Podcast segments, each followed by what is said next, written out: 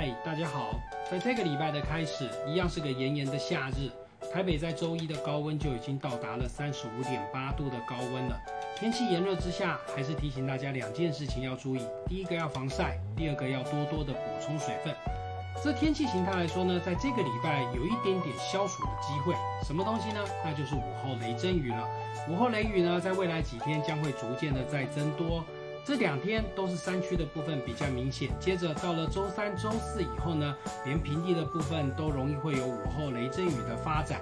所以啊，虽然未解封，提醒大家特别留意的就是在户外工作、户外活动的朋友，下午雷雨发生的时候呢，在山区或者在平原空旷地区都容易会有打雷的现象。那你要小心，不要变成最高的标的物，不要被雷击了。那天气形态来说呢，在东部的朋友呢，不只有午后雷阵雨。早晚的时候也有点地形性的短暂降雨，在周三以后发生。为什么？因为最主要太平洋高压纬度比较偏高，已经到达了日本东方的太平洋了，而使得在我们台湾附近的环境场开始吹着东风进来。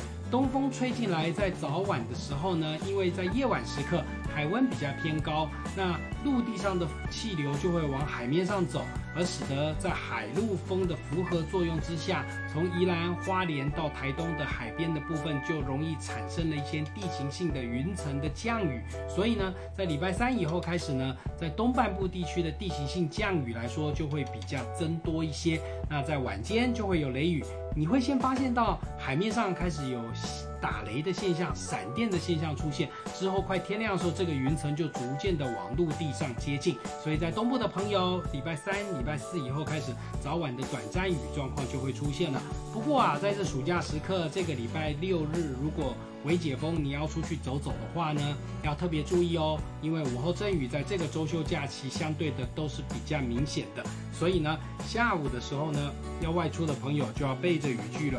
天气状况来说呢，在炎炎夏日的七月份，都是一个非常炎热的天气。